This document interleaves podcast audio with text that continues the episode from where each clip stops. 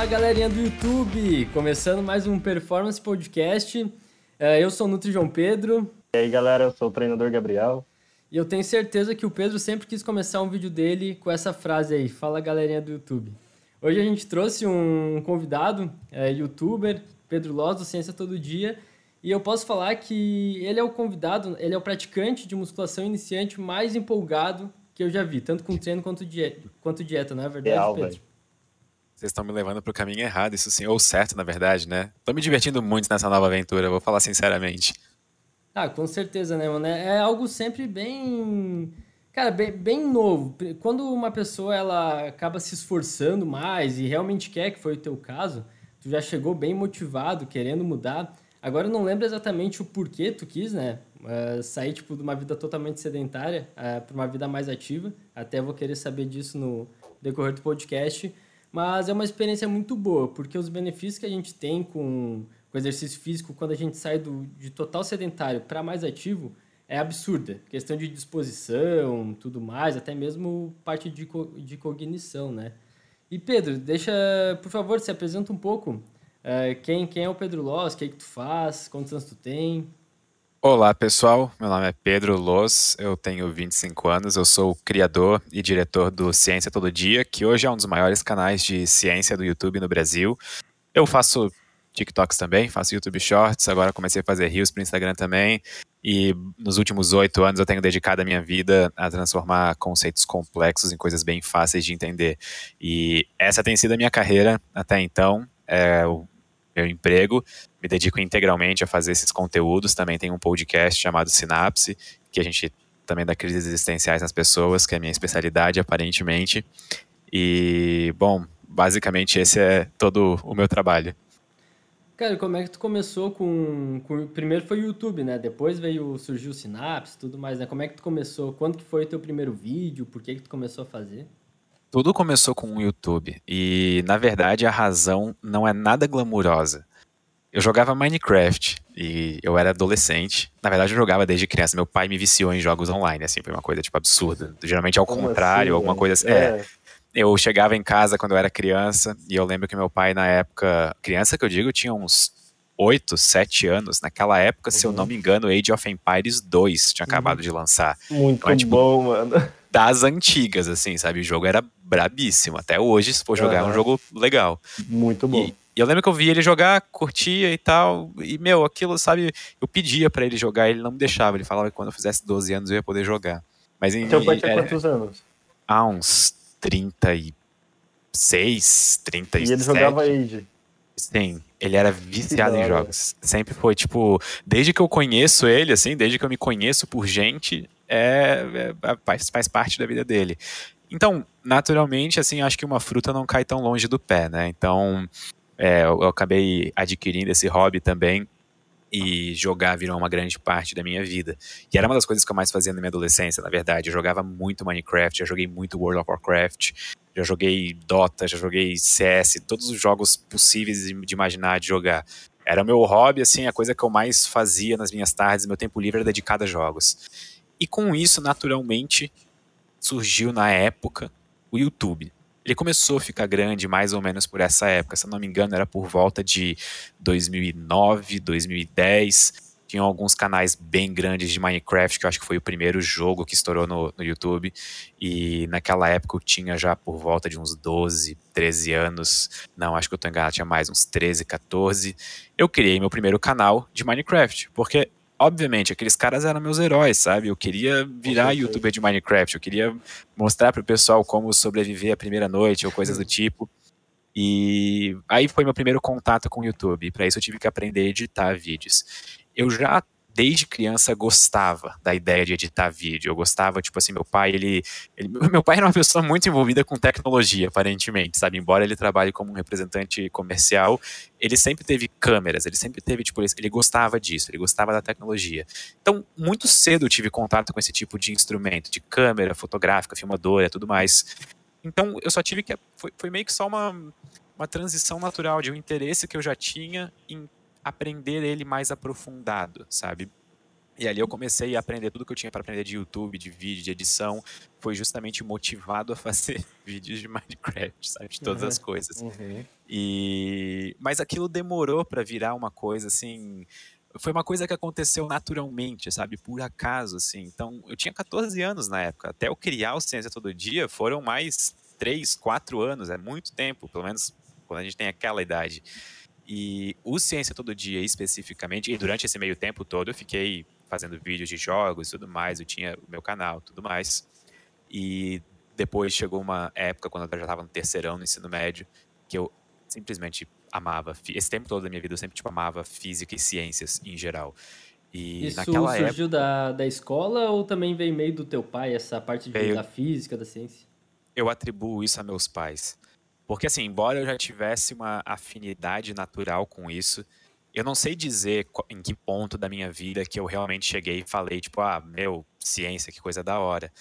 É, mas desde criança, assim, eu, hoje em dia, eu, às vezes, quando eu vou para Brusque visitar meus pais, eu vejo pessoas que, sei lá, eram minhas professoras quando eu tinha 6, 7 anos, e elas falam, meu Deus, Pedro, naquela época eu lembro já que tu falava de estrelas, buracos negros, coisas do uhum. tipo, mas eu acho que é porque lá em casa meus pais, eles sempre instigaram muito. Então, se eles viam que eu estava interessado em, por exemplo, estrelas, eles me davam um livro, obviamente com uma linguagem acessível, sobre estrela. Então, era tipo, eles acabavam tipo totalmente fomentando qualquer mínimo interesse que eu tinha em alguma coisa e eu tinha esse costume de, ah, eu gostava de alguma coisa, me aprofundava, né? Caía de cabeça, assim, era uma coisa tipo absurda.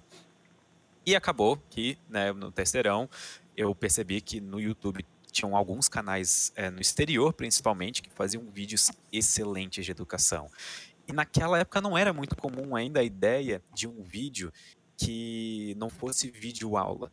No Brasil tinha muitos canais de vídeo aula, então tava lá, por exemplo, professores brilhantes, inclusive, que capinaram, tipo assim, quando tudo era mato, eles estavam desbravando o YouTube, uhum. sabe?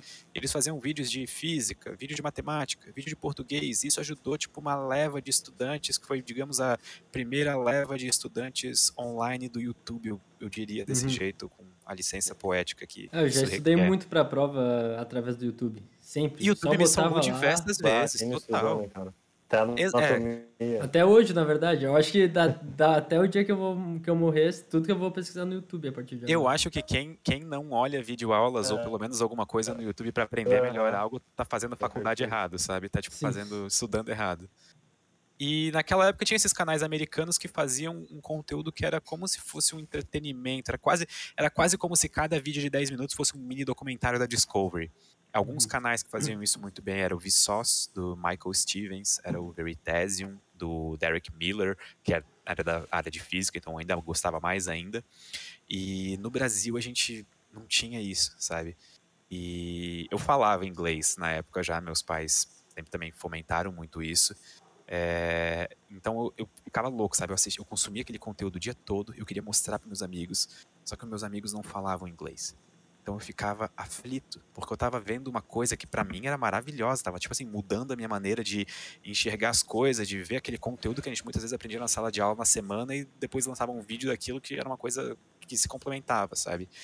E eu fiquei tipo, cara, como assim? Tipo, a gente não tem isso no Brasil. Eu procurei, inclusive. É, meu, tinha, não tinha. E aí que eu tive a sacada. Pô, eu já eu, eu tenho essa afinidade física, com ciência, vou prestar vestibular para alguma área de exatas, que na época eu não sabia ainda exatamente que eu ia fazer física, embora eu soubesse internamente, eu só não queria admitir. E eu pensei, quer saber, eu vou pegar essa edição de vídeo e vou, vou fazer um canal disso, sabe? Eu vou tentar replicar o que eles estão fazendo lá fora, aqui dentro.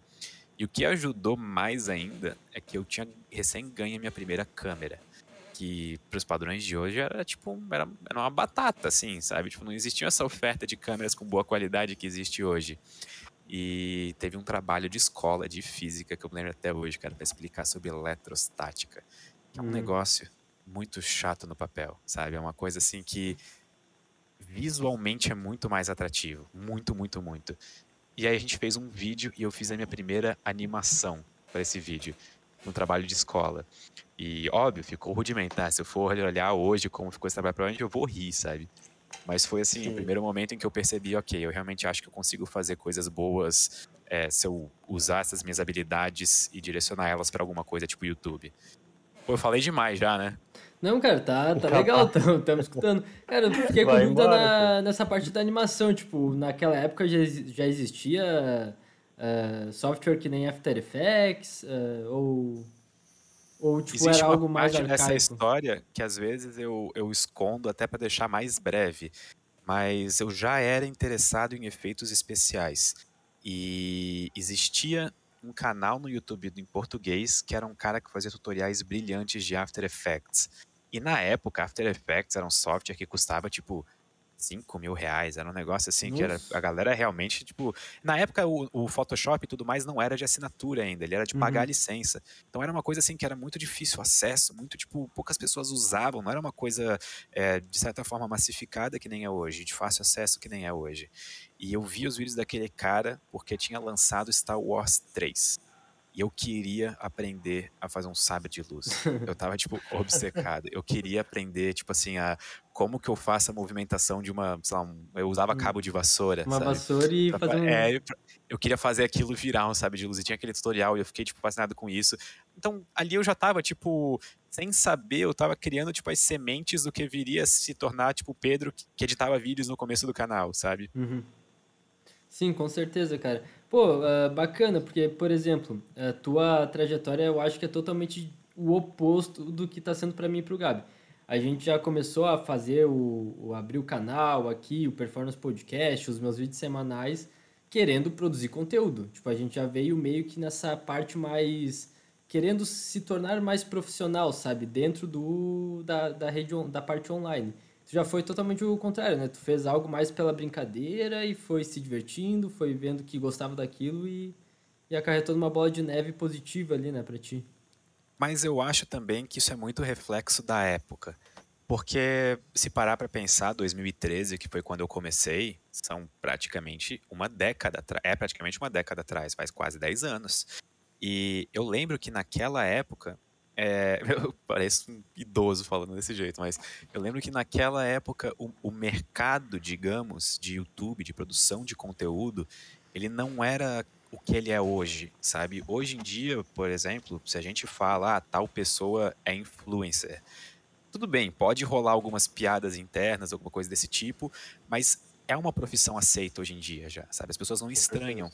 Naquela época, ser youtuber não era uma realidade para a maior parte das pessoas. A gente tinha alguns canais que tipo se despontavam de uma maneira exorbitante e que acabavam, por exemplo, passando no Fantástico, no Jornal Nacional, era a capa da Veja, ah, é, esse jovem com 23 anos tem um canal com um milhão de pessoas. Isso eram números impressionantes na época, isso era uma coisa tipo assim...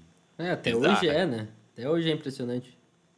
Não, até hoje é impressionante. Uhum. Só que hoje em dia a gente já pode falar de canais com 100 milhões de inscritos, com 50 uhum. milhões de inscritos. Ou perfis do Instagram com milhões de seguidores, sabe? E, e é, eu digo isso assim para mostrar como hoje criar conteúdo já a, a, entrada de criação de conteúdo já requer um certo profissionalismo que na minha época não de novo estou falando que, nem mas, que, que na minha época não precisava sabe na minha época era uma era, fazia vídeo quem sabia assim sabe era Sim. uma coisa não, mas eu te entendo quando tu fala na, naquela época, é porque é, os nossos pais, nossos avós falavam naquela época era 20, 30, 40 anos atrás. Agora, naquela época, já dá pra dizer que é dois anos, cinco anos, é, seis sim. anos. Muda Vai olhar memes de dois anos atrás, nenhum deles Não... tem graça. Parece Exato. que é outro mundo. Exatamente, verdade. É, é, outra, outra história, cara. Outra coisa. Não, mas basicamente é isso, Pedro. Então, irmão, e a partir daí, cara, é, quando que tu começou assim a passar do, do Pedro Loss que tava lá brincando de, de edição e tal para ser algo mais sério e falar mais sobre ciência? Quando que tu criou o canal mesmo de, do Ciência Todo Dia? Assim, é, eu não vou mentir. Desde o meu primeiro vídeo, eu já tinha uma certa ideia de onde eu queria chegar, sabe? De, é, eu queria ser aqueles canais americanos que eu que é o que eu via, que assistia na época. E eu sabia o que eu precisava fazer para chegar lá, eu sabia que eu conseguia fazer um conteúdo com uma qualidade eu, próxima, eu diria, mas assim, com certas limitações, com acesso a câmeras, acesso a tudo mais. Então, eu me esforçava para fazer o melhor que eu conseguia. E foi um processo que meio que me acompanhou durante a minha vida de jovem adulto toda, porque meu primeiro vídeo eu postei quando eu estava mais ou menos na metade do terceiro ano do ensino médio, terceirão, e eu comecei a postar vídeos. Quando o canal fez um ano, ele tinha 20 mil inscritos, o que para um canal de ciência oh. na época era uma coisa impressionante. É bom, Sim, era tipo assim, totalmente fora da curva, assim, sabe? Na, uhum. As pessoas ficavam impressionadas até. Só que eu não levava muito a sério aquele número, porque na minha cabeça, o canal das pessoas que eu me espelhava já tinham, tipo, 2 milhões de seguidores, Sim. sabe? Então, tipo, ainda faltava muito para eu chegar nesses caras. Não, mas então, Pedro, a, a quali... quando tu começou com a qualidade, assim, já era uma qualidade, digamos, um padrão uh, bom, cara? Talvez não como tá hoje, né, no teu canal, mas digamos que era um, uma qualidade boa em comparação a outros canais iniciantes? Bom para a época. Tanto é que se hoje alguém for olhar no Ciência Todo Dia, meu canal, algum vídeo antigo meu, por exemplo, de 2014, 2015, ele claramente é um vídeo amador dos padrões uhum. de hoje, sabe? Uhum. É, porque eu fazia tudo na época, eu fazia os roteiros, eu editava, eu captava, era literalmente eu com o tripé nas costas, a câmera e, e, no pátio da UFSC e olhando assim, tipo, ah, tá um sol bonito ali, pô, que cenário bonito, vou gravar aqui, que ele era o fundo, uhum. sabe? Então o vídeo tinha um monte de cortes que não faziam sentido, assim, um monte uhum. de. Mas na, é, eu, tô, eu tô falando assim como, como também alguém que tem vergonha desses vídeos hoje em dia, porque eu, hoje em dia eu acho que eu produzo uma coisa com muito mais qualidade do que naquela época. Acho não, tenho certeza, sabe? Mas aquele foi o começo, sabe? Aquele, na, na época, aquele conteúdo ele era apetitoso, digamos, para as pessoas, porque ele tinha uma dinâmica de conteúdo legal, um roteiro que era legal, uma edição que era uma coisa, tipo assim, que ficava. Parecia que, que o vídeo tinha como se fosse um, como se fosse um filme, assim, um começo, um meio, um fim, e um fim que te deixava meio, tipo, é, é, pensando quero mais, sabe? Uhum. Então, eu já tinha tudo isso naquela época, eu pensava tudo isso naquela época. Sim. Uh, então, cara, porque eu, quando eu te conheci, eu acho que tu tinha uns, talvez uns 200 mil inscritos uh, já, e a qualidade era boa, tá ligado? Tipo, muito boa. Uh, tu já tinha um cabelão, se não me engano, e, cara, acontece que, assim, ó, no meu ensino médio eu também era apaixonado por, por ciência, cara, física. Eu gabaritava quase todas as provas de física tudo mais, é, é, adorava mesmo. E essa parte de, de pesquisar sobre o universo, sobre o Sol, sobre a Lua, Cara, era animal, animal. Nunca pensei em seguir essa uh, carreira em relação à física, né? Uh, claro, às vezes, tipo, quando tu tá no terceirão lá, tu pensa, poxa, não sei o que fazer, daí às vezes surgem essas possibilidades. Mas só de ter que pensar em fazer os cálculos eu já desisti, sabe? Eu gostava dessa parte mais de reflexão do que propriamente dos cálculos. E daí por isso que eu desisti, assim, já descartei na hora.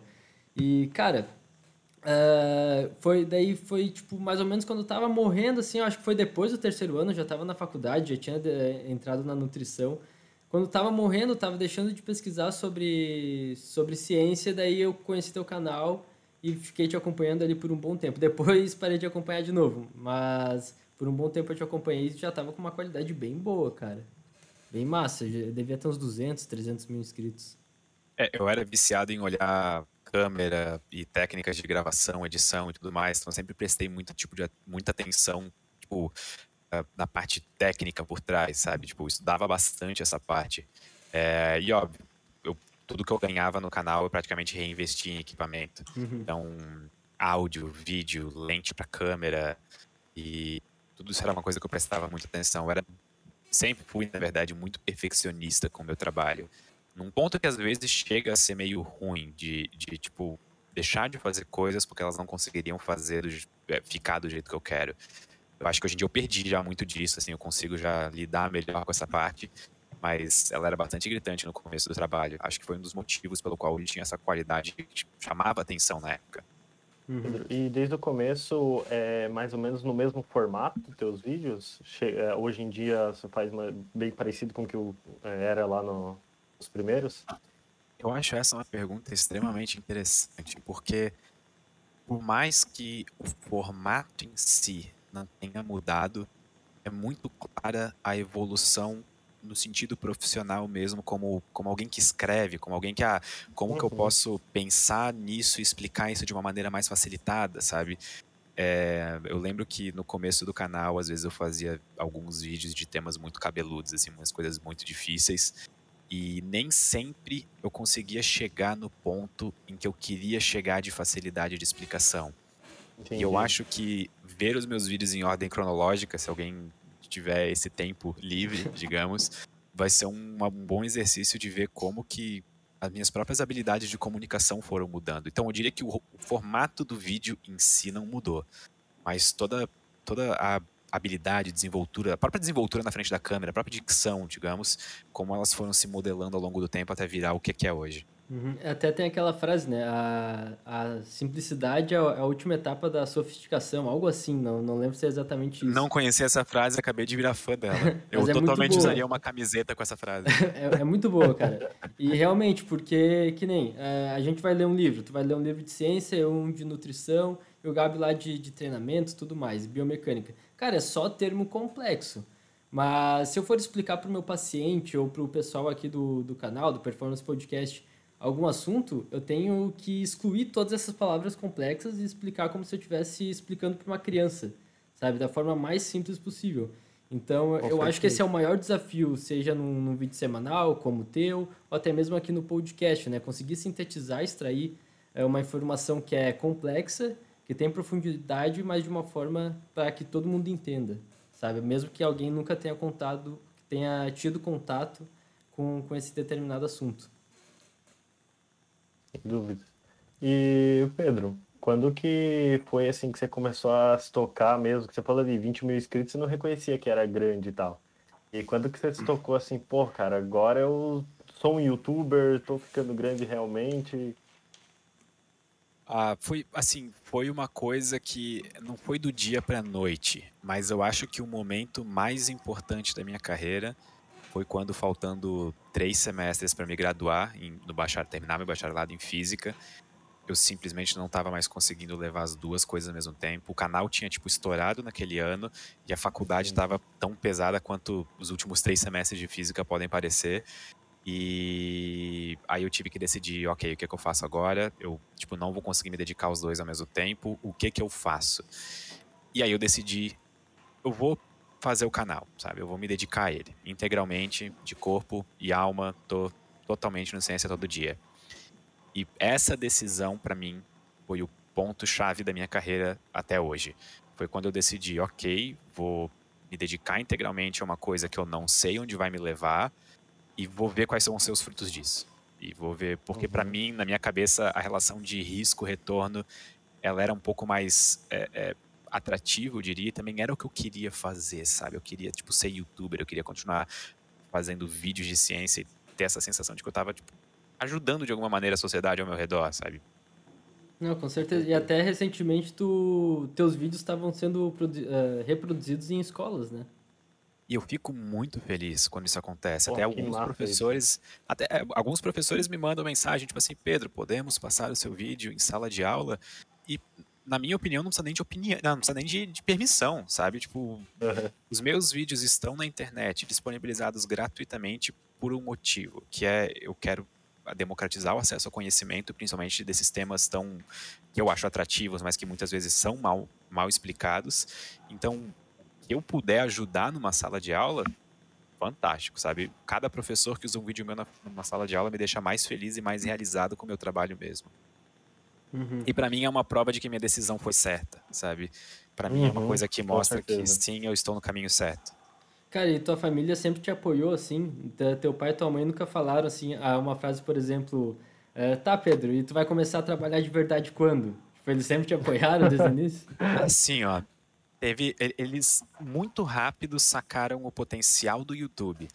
É, só que como era uma coisa muito nova, assim, eles não conheciam ninguém, por exemplo, que vivia disso. E nem Sim. eu, na época, conheci alguém que vivia disso. Depois, assim, lá por 2014, 15, que alguns amigos meus começaram a viver de YouTube. Antes disso, eles eram, tipo, tinham um emprego e faziam YouTube. Como eu estava no começo da minha vida estudantil, os meus pais, eles estavam me sustentando naquele começo de vida estudantil. Então, a minha dedicação integral era estudar, ia para a faculdade e fazia meus vídeos. É, quando eu ganhei meu primeiro dólar é, é, no YouTube, eu lembro que isso ainda foi em 2013, se não me engano. Eu cheguei para meus pais e falei: pai, mãe, eu só ganhei um dólar fazendo vídeo para internet. E a reação primeira deles foi tipo: pá, legal, cara. E uhum. por isso, sabe? Mas não porque eles estavam desprezando e sim porque eles não entendiam, sabe? Não, não era o mundo deles, tipo, é uma coisa totalmente diferente, sabe? A geração dele era a geração das coisas concretas. Tudo bem, eles estavam vivos quando a internet foi inventada, mas ela estava sendo construída conforme o avião decolava, sabe? Então era isso.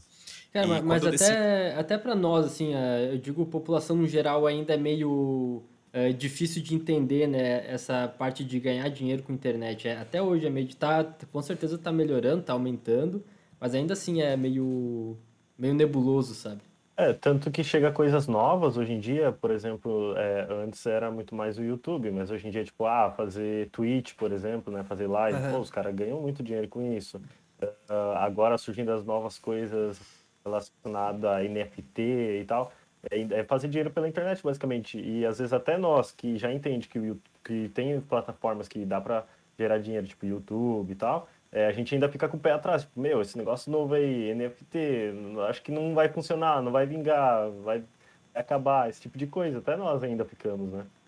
Eu, eu uhum. sempre, quando eu era criança, eu olhava para adultos que não entendiam como a internet funcionava e pensava, tipo, meu Deus, vocês são adultos, tipo, como é que vocês não entendem como é que isso aqui funciona?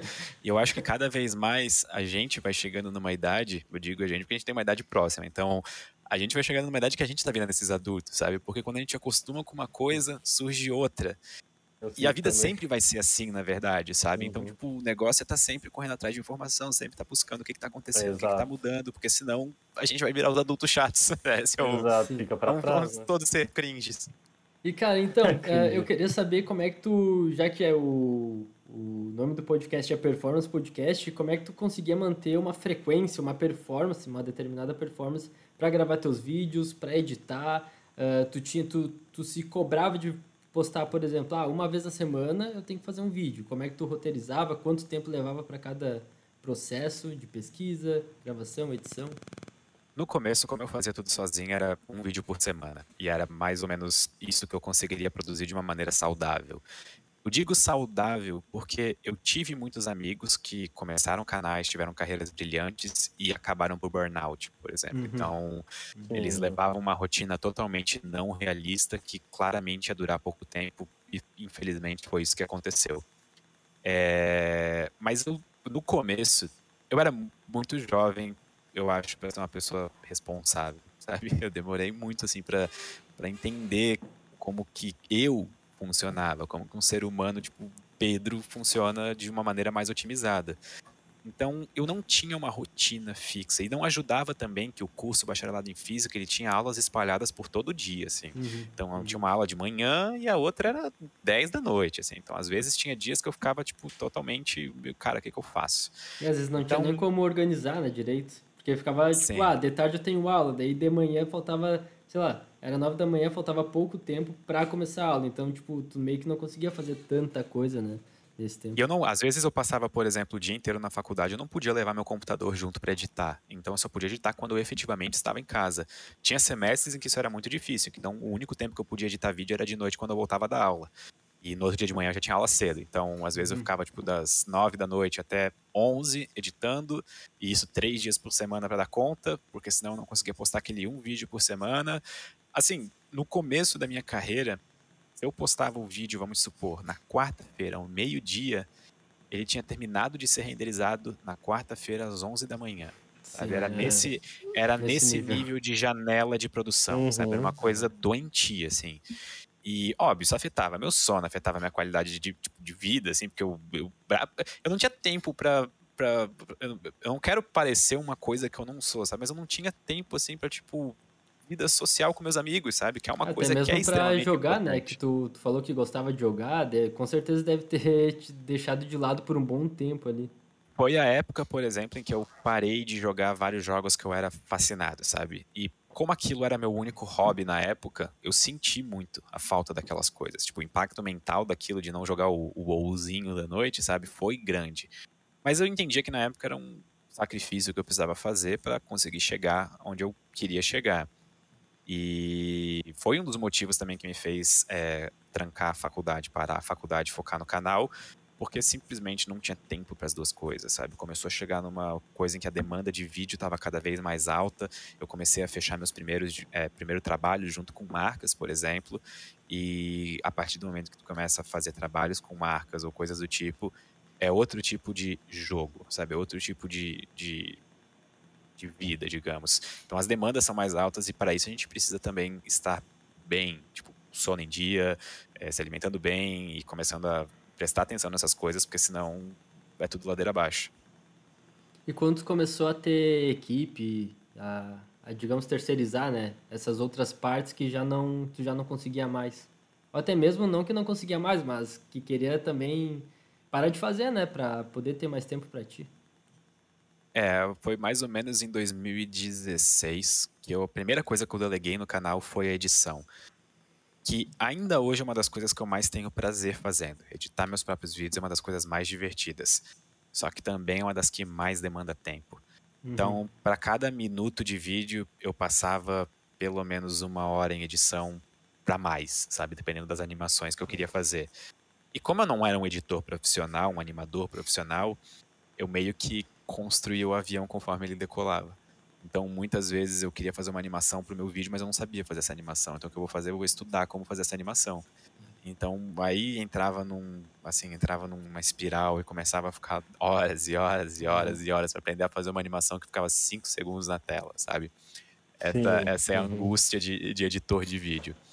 E foi a primeira coisa que eu deleguei no canal. E foi a primeira, assim, para todo criador de conteúdo, e eu assim espero e imagino que vocês vão chegar nesse ponto um dia, vocês também vão ter que delegar alguma coisa que vocês acham muito massa, por exemplo, sei lá, cortar o podcast. Sim. E dói no coração, sabe? Dói, é uma coisa assim que tu fica tipo, imagina. É, nossa, eu quero, eu quero continuar fazendo isso, sabe? Eu, eu vou, sei lá, parar de, de sair no sábado para conseguir ter mais tempo para editar o vídeo, não sei, mas não, sabe? Chega uma hora em que é necessário. Porque a gente por mais que a gente consiga fazer várias coisas diferentes, o que a gente realmente é excelente na vida são poucas. E na minha visão, e eu aprendi isso com outras pessoas que me ajudaram ao longo do caminho, são essas coisas em que a gente é excelente que a gente precisa focar. Com Sim. certeza. A edição de vídeo eu delegaria fácil. É uma das coisas que eu. eu, eu, quando estava aprendendo, no processo de aprender, assim, eu, eu tava amando. Mas, cara, demanda muito tempo. E daí, para aprender uma coisinha, como tu falou, é horas, sabe? Daí isso já. Eu, eu não quero me tornar profissional, sabe? Nem preciso. Então, isso aí acaba sendo um pouco maçante para mim. Mas algo que eu amo fazer é pesquisa e criação de roteiro. Justamente aquilo ah, que a gente conversou mais cedo. De pegar um, é, um assunto complexo e transformar em palavras simples. Para mim, isso aí me dá muito prazer. Hoje, por exemplo, fiquei o dia inteiro aí escrevendo, escrevi dois roteiros inteiros e, cara, foi muito bom. Por mim, assim, ó, se não precisasse uh, parar para gravar o podcast agora, eu talvez estaria escrevendo ainda um pouco de roteiro. Fico, fico dias e dias, assim, escrevendo bem tranquilo. Uhum. E, ô Pedro, é, você se acha uma pessoa criativa? Você tem dificuldade com isso? Eu acredito que não, até por, por você gostar de editar e saber editar, né? É, imagino que você tem ideias muito boas. Me veio essa assim, curiosidade agora. Eu acho que a minha criatividade é o que me salva da minha eterna procrastinação, sabe? Que eu sou o mestre de procrastinar Sim. coisas. Então, eu acho que o que me salva é, é, é, ter um, talvez uma dose extra de criatividade para conseguir fazer as coisas que eu faço diferente, assim, fazer de um jeito um pouco, às vezes, inovador, ou de um jeito que ninguém uhum. fez ainda, ou aplicando uma coisa que alguém usou em outro. Tipo assim, sei lá, vi um vídeo de um vlogger americano numa viagem que ele fez um negócio diferente com a câmera e puf, aplico aquilo num vídeo meu, que é uma coisa que ninguém tinha visto antes naquela, naquele contexto, e fica uma coisa massa. Ou num roteiro, uma maneira inovadora de explicar alguma coisa, de usar uma analogia, de dar um exemplo do dia a dia que ninguém usou ainda, que fique mais fácil de entender, que mais próximo da realidade das pessoas. Ah, eu me considero uma pessoa criativa.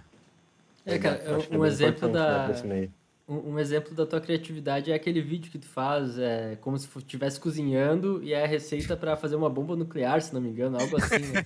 aquele vídeo foi genial, mano. Foi eu giro para vocês que tiveram poucos vídeos na minha carreira em que eu tava tipo sentado na frente do computador, tipo assim, olhando pro botão de upload, eu tava pensando tipo, cara, será que é uma boa ideia eu clicar nesse botão? Será que esse vídeo, tipo, não vai pegar mal ou coisa do tipo? E no fim as pessoas entendi. adoraram justamente por ter, tipo, esse... Quebrou o padrão total, é, né?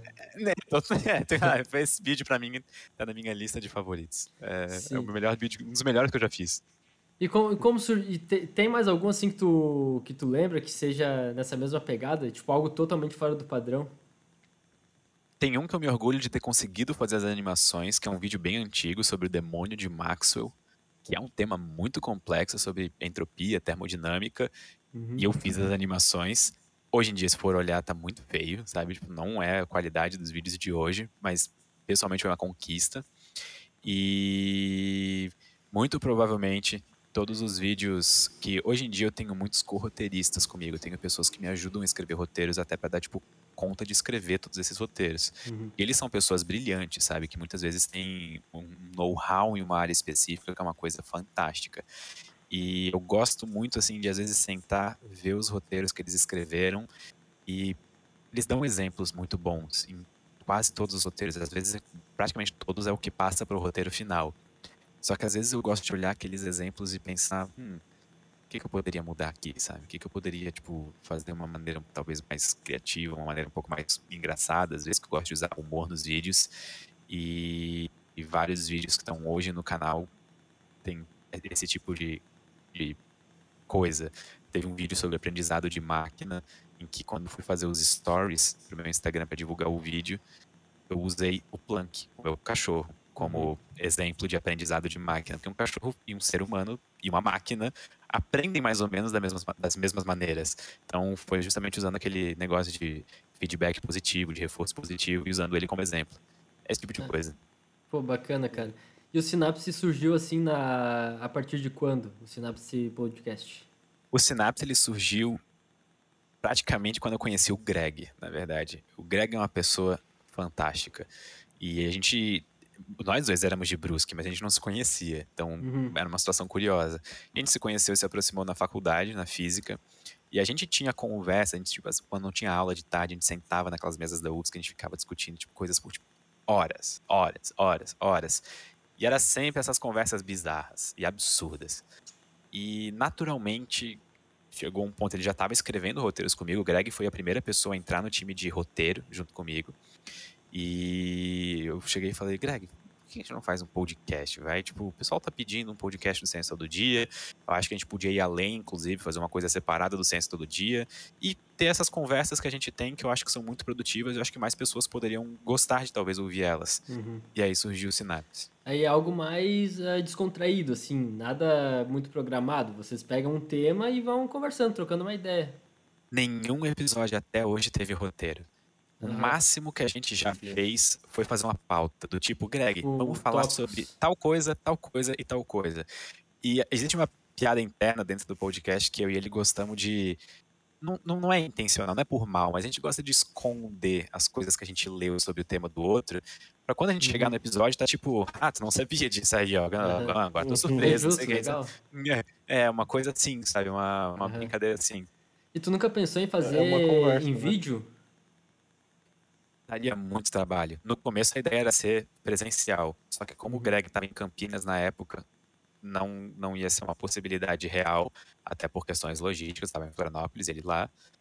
Mas hoje em dia, como o pessoal aceita mais podcasts virtuais, seria uma possibilidade. Sim, uhum. sim. Mas aí depende é. mais do Greg do que de mim, na verdade. Então. Sim. Ele ainda tá na, tá na equipe, ele ainda produz roteiro contigo tudo sim. mais. O Greg é membro do Ciência Todo Dia desde 2015, 16. Bem no começo.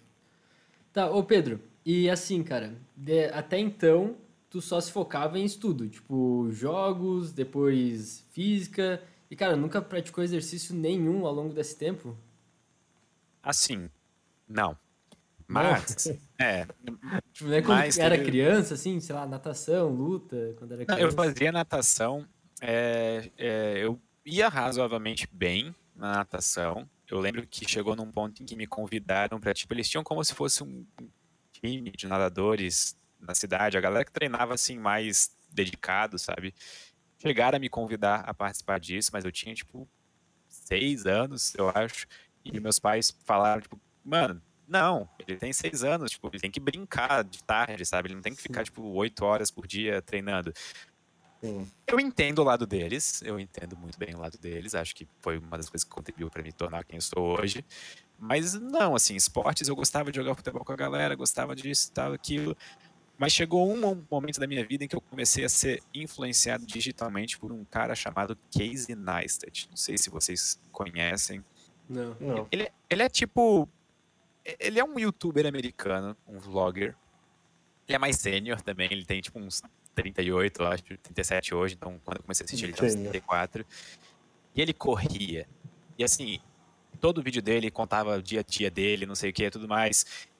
E ele começava de manhã correndo. Era só uma cena, era só tipo assim, pô, ele começava correndo, ele corria, aí ele postava vídeo de maratona que ele participava, não sei o quê. E aí eu já eu, eu tava já, tipo assim, fazendo um teste de morar em Balneário Camboriú, assim, tipo, mas eu não tinha vindo ainda. Só vim e fiquei mais tempo do que eu deveria aqui. E aí eu pensei, cara, aquela praia lá, o cara tá correndo, tô com vontade de correr. Eu vou ver o que é essa tal de corrida. E aí, cara, foi vício. Foi, foi, assim, eu lembro que chegou uma época que eu tava correndo 5 quilômetros, tipo, 3, 4 dias por semana. Quando eu não conseguia correr todo dia, eu ficava, tipo, ah, preciso correr. Foi uma época em que eu emagreci muito também, mas eu, tipo, não tava cuidando da alimentação, por exemplo. Eu só emagreci. Sim, Eu aham. acho que o déficit calórico bateu, sabe? Foi uma Sim. coisa assim. E Com eu, certeza. todo dia eu voltava pra casa e eu sentia o que a galera chamava daquele runner's high, que eu ficava, tipo, em êxtase, tipo, nossa, consegui correr tanto em tanto tempo. Era, era um vício, vício, Sim. vício, vício. Ah, daí começa a querer melhorar o pace e tudo mais. E, cara, corrida, pelo menos na minha experiência, é algo sofrido, tá? É sofrido, teu tornozelo É real, dói, né? joelho dói, tu não quer ir, mas é, a, a parte boa que eu gosto da corrida é quando tu acaba ela. Tipo, tu, quando tu acaba ela, nossa, é uma sensação muito boa. Cara, mas eu acho que tem uma parte boa. Fora quando acaba, que é quando passa, cara, tipo, passa acho que uns 5 ou 10 primeiros minutos, que é quando o teu corpo tá assim, ah, beleza, você não vai parar, então vamos. Parece que você se sente bem assim, cara. Você sente, você tem aquela sensação de que você tá voando, tá conseguindo correr numa velocidade boa, tá conseguindo manter bem. Aí eu acho que fica mais difícil quando você tá lá perto do final da, da, daquilo que você determinou para cumprir. E daí, quando acaba, que é o ápice, assim, que o cara se sente bem. Mas Minhos con- últimos concordo com o 300 João também, metros pra eram mais difíceis. Uhum, sim. Aham, aham. O, o Pedro, o Gabi é um cara que escolheu o esporte errado, porque ele manda Escolhi, muito né? bem na corrida. Pô, vamos correr juntos, me leva pra treinar. Tô precisando, saudade de Nossa, correr. velho. Cara, então, Então, eu e- faz tempo que não corro, cara. Acho que eu perco pro Pedro hoje. Não, pede, porque eu parei de correr. Porque, pô, alguém pode olhar isso e pensar, pô, o cara era assim viciado em corrida, o que que aconteceu? Que nunca mais correu, né? Tá mentindo É. pra gente. E eu tive canelite, então ali eu abandonei a corrida. Ah, mas. tá, daí ficou Agora- Mas é quanto porque, é eu era maluco, né? Então, eu, eu era maluco, eu, eu corria aquele tanto, eu não tinha nenhum preparo por trás. Era só, tipo, eu Sim, sair de casa e mas- indo correr, então... É muito Só comum ia- isso, Pedro. A só maioria ia das dar, pessoas tipo, começa a correr por conta é assim. Sim, ia dar, tipo, até o teu máximo, digamos. Ah, vou correr, daí corre até ficar exausto, digamos, e já era. Daí, no dia seguinte, é a mesma coisa, basicamente. Né? Uhum. E aí, quando chegou no ponto em que eu senti a canela doer a ponto de eu não conseguir correr, aí eu pensei, ok, eu acho que tá na hora de ir num médico, sabe? Demorei E muito mais né, eu- Pedro? Daí. Sim. Aí eu comecei a andar de bicicleta, e aí a gente já tava dentro da pandemia, sabe? Ali já tinha mexido totalmente com tipo, o meu lado emocional, físico, tipo, ganhei Uhum. vários quilos na, na pandemia, como eu imagino que várias pessoas também devem ter, devem com, é, compartilhar. Até eu engordei. Cara, pandemia. isso aí é normal, cara. E no consultório, no consultório é todo dia até hoje, cara. Engordei 5 quilos, 10 quilos, 15 quilos na pandemia. Por favor, me ajuda. É todo dia, cara. Todo dia que eu recebo alguém novo é, tem relação com, com a pandemia, sim. Bem comum. E eu tava já, né, tipo, no primeiro ano da pandemia, eu já tava trabalhando numa carga horária muito pesada, sem fazer exercício. E aí, cara, eu comecei a ter problemas de ansiedade, comecei, tipo assim, a, a- tudo, tudo que é ruim. E aí eu pensei, pô, eu preciso de um esporte pra substituir a corrida. Foi aí que eu comprei uma bicicleta.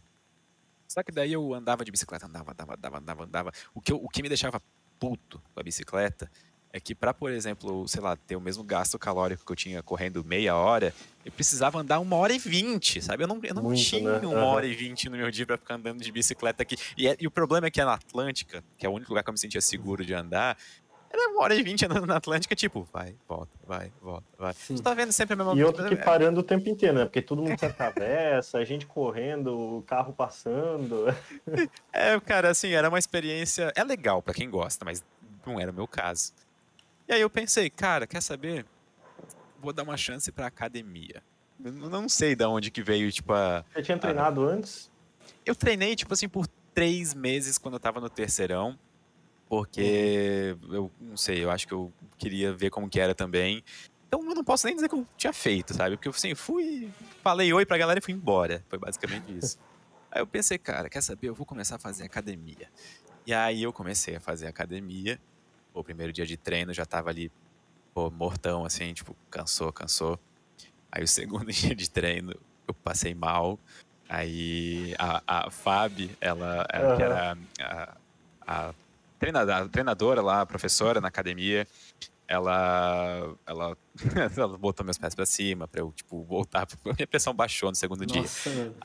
Aí ela sugeriu que eu, pô, não acha que talvez seja alimentação? Tu não acha que tu deveria ver um nutricionista? E aí foi assim que eu conheci ele, entendeu? Foi assim que eu marquei minha primeira consulta, porque eu passei mal na academia, viu? Então, uhum. tá aí a, a história. E uhum. aí, então, foi vice. Cara, pois é, mano. E aí, tipo, a gente até marcou uns treinos depois e, cara, nunca vi ninguém tão empolgado. Sério, tu tava, sei lá, um mês ali na academia e não, não, não conheço ninguém mais empolgado do que tu querendo treinar e querendo aprender, querer. É, tu não chega, eu acredito que tu não chega a estudar, né? Mas eu vejo que tu prestava muita atenção, assim, tudo, todos os detalhinhos, detalhes que os professores te falavam, eu te falava, tu já queria absorver e sintetizar para tu aplicar ali na musculação mesmo, né, Pedro? Até mesmo na alimentação. Tudo que eu falo para ti, tu já tenta absorver, já vai lá, já começa para aplicar no, no teu dia a dia. Experimentar, né? Eu, eu sou uma pessoa muito curiosa por natureza. E, e, então eu sempre assim, mesmo qualquer coisa que eu vou começar, que eu vou, tipo, ah, me interessei por isso aqui e tal, eu faço muitas perguntas e eu vou atrás pesquisando muita coisa. Porque para mim, esse tipo de coisa me ajuda a desempenhar melhor. Mas não que eu esteja sempre pensando em, tipo, ah, eu quero ter o melhor desempenho possível, porque o meu objetivo, sei lá, agora é virar fisiculturista, alguma coisa do tipo. Não, tipo, é só porque eu realmente tenho essa curiosidade genuína e eu quero, tipo, ter um desempenho mais legal, porque eu quero saber o que eu tô fazendo, sabe? Tipo, eu quero, eu quero entender por que, que eu tenho que, sei lá, comer X gramas de carboidrato no dia, X gramas de proteína, e por que, que eu tenho que levantar peso de 8 séries e 12 séries e coisas desse tipo. Cara, e, honestamente, honestamente, assim, o ponto em que eu comecei a fazer academia e, e uma dieta legal na minha vida foi quando eu finalmente atingi o tão necessário balanço, sabe? Tipo, entre as coisas da vida, assim. É, o Casey Neistat, que é esse cara que eu citei agora há pouco como um dos responsáveis por me fazer começar a correr, ele tem um vídeo que ficou marcado na minha mente que ele fala: Filmmaking is a sport. É, fazer vídeos é um esporte. E ele tá absolutamente certo. A única maneira de desempenhar bem hoje em dia, é, a longo prazo, tipo, obviamente, a curto prazo tudo é possível, sabe? Mas a longo prazo, com saúde, é ter um balanço muito bom entre o lado psicológico, o lado social e o lado físico de saúde.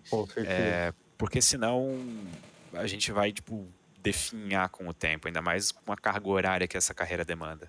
Sim, cara. cara uh, hoje, hoje em dia, o sentido, o que a gente tem de conceito de saúde, a gente acaba estudando bastante, é basicamente isso que você falou. É o, é o bem-estar biopsicossocial e até espiritual tem sido colocado hoje em dia. E não no sentido de, tipo, uh, Deus absoluto, enfim, é, mas no sentido de você acreditar em algo, você tem um, tem um sentido para sua vida. E, cara, esses, esses três, esses quatro, é, biopsico, social e espiritual, é, é o que, se você está bem, num geral, entre todos eles, é o que te torna, o que te deixa feliz num, num geral para viver bem a vida. Sim, real. Uh, às vezes, digamos, tu tá bem no trabalho, mas, pô, teu emocional ali não tá bom, teu relacionamento não tá bom. E, cara, por mais bem sucedido que tu esteja lá no, na parte profissional, tu consigo não vai se sentir tão bem, né? Porque tá, o resto da, da tua vida tá uma merda. Então, realmente tem que uhum. dar uma balanceada. E às vezes a gente, se pelo menos eu me pego pensando direto, assim, ó, num sábado, num domingo. Eu quero editar, eu tenho um vídeo para editar, eu tenho um roteiro para escrever, uh, algum post do Instagram para fazer. Aí eu penso, poxa, preciso fazer. Mas aí um amigo meu me convida para sair, minha namorada, minha noiva me convida para ir para praia. Então eu quero ficar meio nesse impasse, sabe? Tipo, pô, eu queria trabalhar, mas ao mesmo tempo também quero curtir, sabe? Também quero sair para jantar, também quero sair para beber. E eu acho que o cara precisa achar esse equilíbrio justamente para longo né? prazo, para longo prazo ter uh, tudo fluir, né? Claro que se tu ficar ali dois, três meses direto, uh, sem folga nenhuma, talvez tu até consiga profissionalmente evoluir um pouco mais, mas cara, custo de quê, né? É, eu, eu lembro que eu adoro assistir documentários, e um documentário que me marcou muito foi um documentário sobre o Senna. E a parte que mais me marcou do documentário é que naquela época em que ele corria, final da década de 80, começo da década de 90, eu infelizmente não peguei, cheguei, não estava vivo quando ele corria, então não pude ver ao vivo. Naquela época ele foi uma das primeiras pessoas é, profissionais da Fórmula 1 a dar uma atenção monstra para alimentação e exercício físico, acondicionamento físico mesmo. Tanto é que essa época era a época em que os carros eram basicamente maços de cigarro, né? Tipo assim, as propagandas de carro eram isso. É, existem até uhum. fotos famosas de, do, do Keke Rosberg, que é o, foi um campeão da Fórmula 1, pai do Nico Rosberg, que foi campeão agora em 2016, se eu não me engano. Dele, tipo assim, dois cigarros na boca antes de entrar no carro, antes da corrida, por exemplo. Então, ele teve esse primeiro, o Ayrton Senna teve esse, uma das primeiras pessoas a ter esse foco em estar bem de nutrição fisicamente para poder desempenhar bem no esporte. Eu levei aquilo para mim, assim, nos últimos. Faz uns dois anos que eu assisti isso. E eu levei isso para mim no sentido muito pessoal. A ponto de, tipo assim, hoje em dia eu considero todos esses pontos, por exemplo, treinar e me alimentar bem, como partes da minha profissão. E antes eu não tinha esse reconhecimento, eu não via desse jeito. Eu achava que, ah, minha profissão é minha profissão, o que eu estou estudando, por exemplo, é o que eu estou estudando, e, ah, o treino eu vou fazer porque, sei lá, eu quero ter um corpo bonito, eu quero ter sal, é, ficar Cara. saudável, alguma coisa desse tipo. E hoje em dia eu vejo que é uma necessidade para eu ter uma boa performance no meu trabalho, sabe? Para eu ser um profissional mais criativo, para eu falar melhor na câmera, para eu ter menos ansiedade e conseguir ser uma pessoa mais produtiva em geral e feliz em geral, sabe? Uhum. Uhum. Não, perfeito. Tudo que tu falou agora, o que o Gabi falou também, cara, é, todas as nossas. É, é, todas as nossas regiões, né, nossas partes da vida, cara, tá tudo integrado, é tudo integrativo. Cara, por exemplo, se tu briga com um amigo, pô, no teu trabalho tu vai mal, sabe?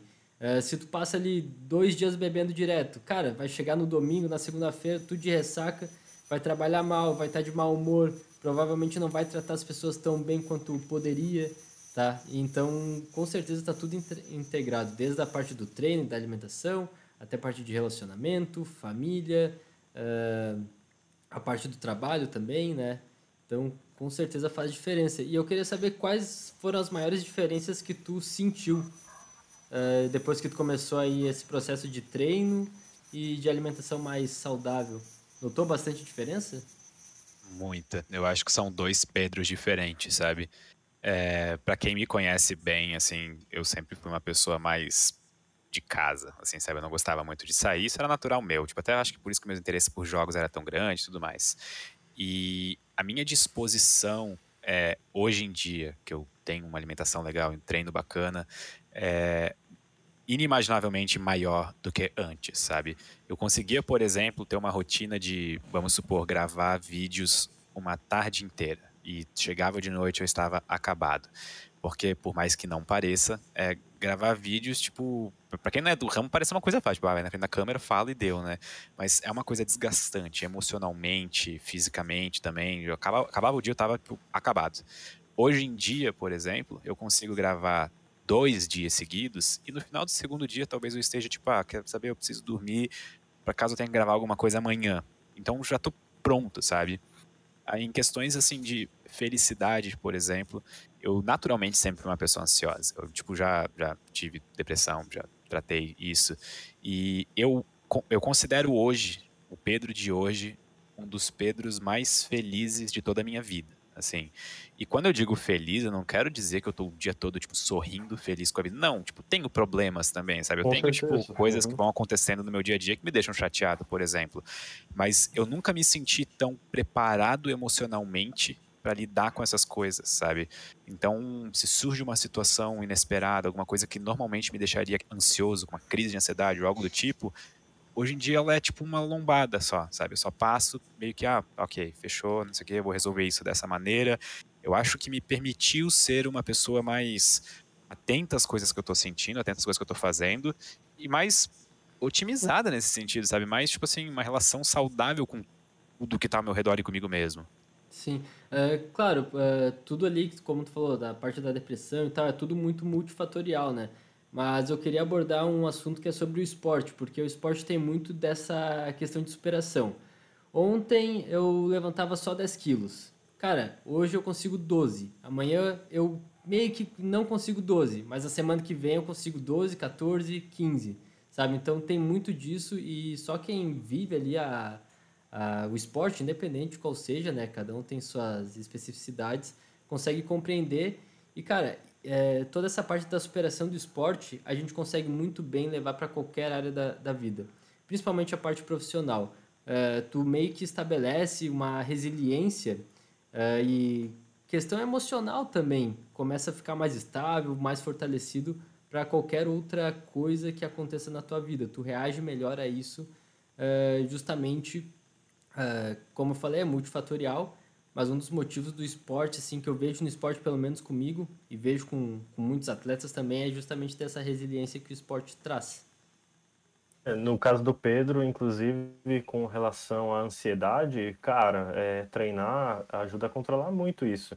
E isso pode influenciar, inclusive, na tomada de uma decisão que ele vai ter que tomar durante um dia. E se ele está muito ansioso, tende a, às vezes, se atropelar, né? E quando o cara tem uma prática regular, regular de atividade física, ele costuma ficar um pouco menos ansioso, né? Principalmente é, quem, quem tem já ansiedade sente com certeza muito mais diferença do que quem não tem, mas, mas acredito que nisso também pode, pode ajudar bastante, né, Pedro? Sim. Nossa, totalmente. Meu Deus. Total, e até mesmo pela liberação de, de endorfina, né? A gente sente prazer ah, com o exercício físico, então a gente já fica mais relaxado. A gente trabalhar a musculatura já nos deixa mais relaxado uh, obrigatoriamente, digamos. Mas assim, uhum. ó, eu não vou mentir para vocês que durante todo esse tempo, por exemplo, eu tinha, eu, eu fazia terapia uma psicóloga, acompanhava, ela me acompanha até hoje, é tipo como se fosse uma... Assim como eu tenho o preparo físico, eu também tenho o preparo emocional, isso é tipo... Certíssimo, é, é, certíssimo. É fantástico, assim.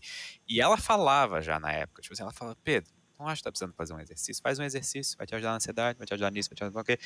E eu entrava aqui e saía aqui, sabe? Tipo assim, uhum. era uma coisa que eu simplesmente eu pensava, tipo, cara, como, como que ir para academia e levantar peso e passar dor e raiva é, vai me fazer melhor, sabe?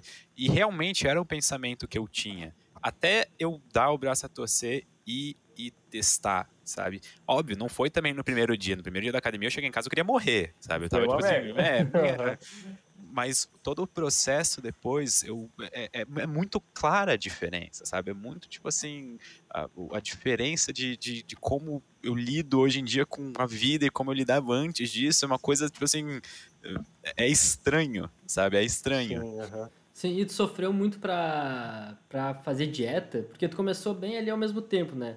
Agora que tu começou a trabalhar com personal, vai ver também que o teu nível de treino vai, vai um pouquinho mais para cima também. Mas, cara, com dieta ali, tu sofreu muito para conseguir fazer certinho o planejamento alimentar? Ó, a minha alimentação era um paladar extremamente infantil. E, tipo assim, era, era vergonhosa a minha alimentação. Era uma coisa bem feia. Quando eu me propus a fazer uma dieta e eu decidi, ok, eu quero fazer uma dieta, eu acho que eu, eu tive tanto, tipo, eu internalizei tanto assim que, ok, se eu decidi fazer isso, eu vou seguir isso e eu vou fazer tudo que eu nunca fiz. Vou comer a salada bonitinho, vou comer legume bonitinho, vou fazer o que eu precisar fazer para dar certo o que eu quero que dê certo. E eu acho que essa fortitude mental, sabe, essa, essa ideia mental de ok, vai dar certo, vou fazer isso aí, vamos lá, me fez não ter tanta dificuldade.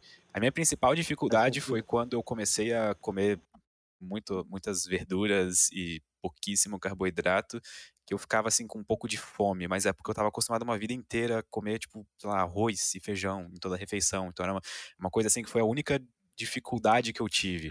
Mas acho que, como eu, eu internalizei muito bem que aquilo era o que eu queria, que eu ia fazer, eu acho que a, a transição foi natural. Sim. Ah, claro, né? Sempre vai exigir esforço, mas também, uh, com certeza, por exemplo, no meu caso, eu nutricionista, uh, eu preciso facilitar o máximo uh, do, de uma alimentação saudável, com o objetivo que tu quer, de acordo com a tua rotina. Então, eu preciso, com certeza, eu tenho muito, pelo menos eu me responsabilizo muito do teu resultado a mim. Mas no final, tu tem que botar o pé na água, tu que vai ter que lutar, vai ter que sofrer ali, poxa, queria comer um hambúrguer. Não, vou comer aqui o meu, meu frango, meu arroz, minha batata, tudo certinho.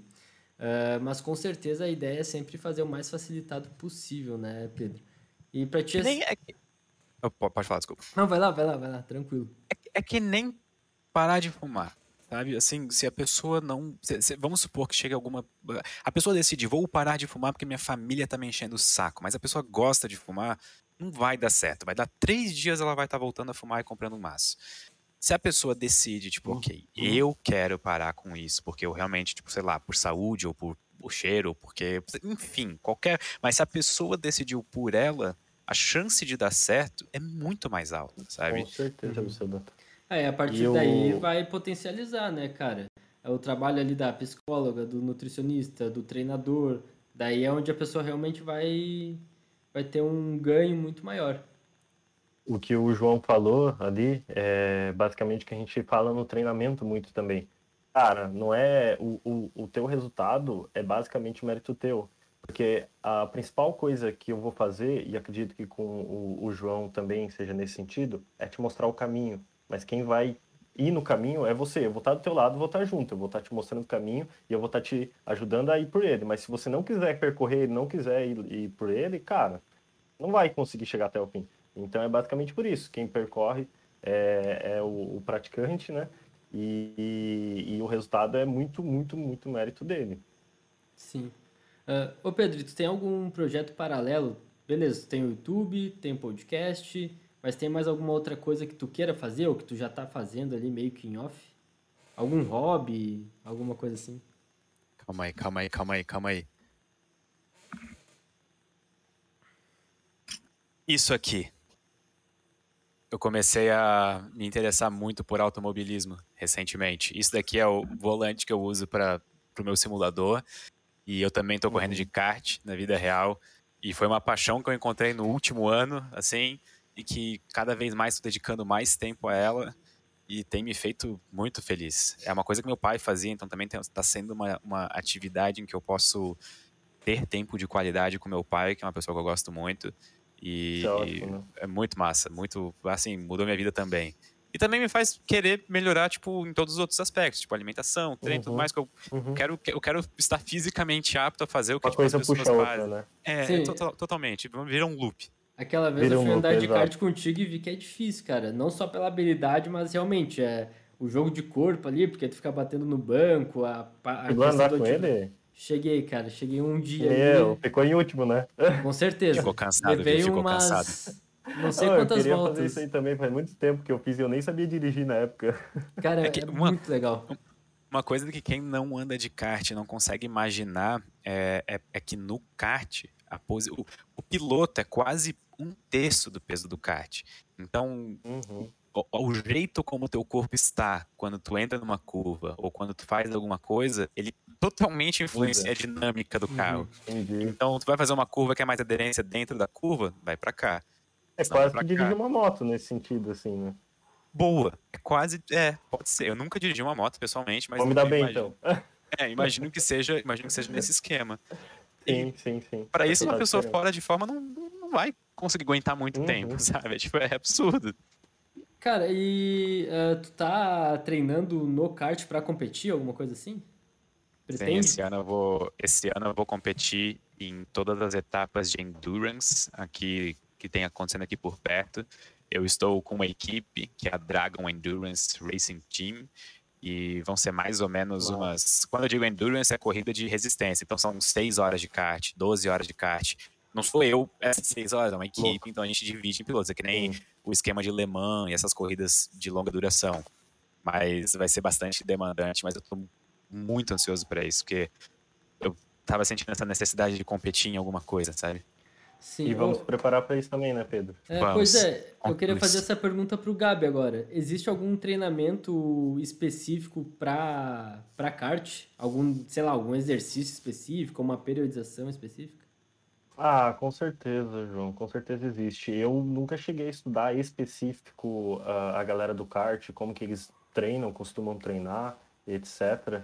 Já vi algumas coisas mais, mais uh, na prática de simulador mesmo. Agora, em relação à academia, e acredito que seja até muito novo, até porque é, essa questão da academia, do treinamento em academia, é, é, para os esportes, ela não é tão antiga assim, ela é relativamente nova para alguns esportes, não tanto, mas para outros muito. Então acredito que para kart, para corrida, seja algo um pouco mais novo.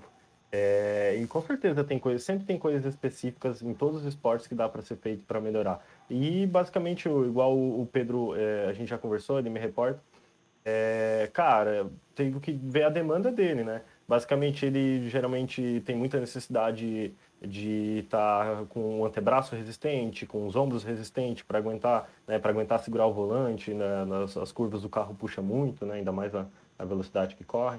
Então, sempre tem coisas específicas para fazer, sim. É, eu acredito que a própria musculação em si, tipo, um treino normal, geralzão, já deve já vai ajudar. Uma, já vai ajudar. Trabalho do core, Com trabalho do, braço ali já vai. E dá para otimizar. Sim. E, e agora o Pedro falou né, que ele já vai fazer a prova e tal, e eu vou tentar organizar uma periodização, já tenho, tenho feito, né? Conversei com ele hoje.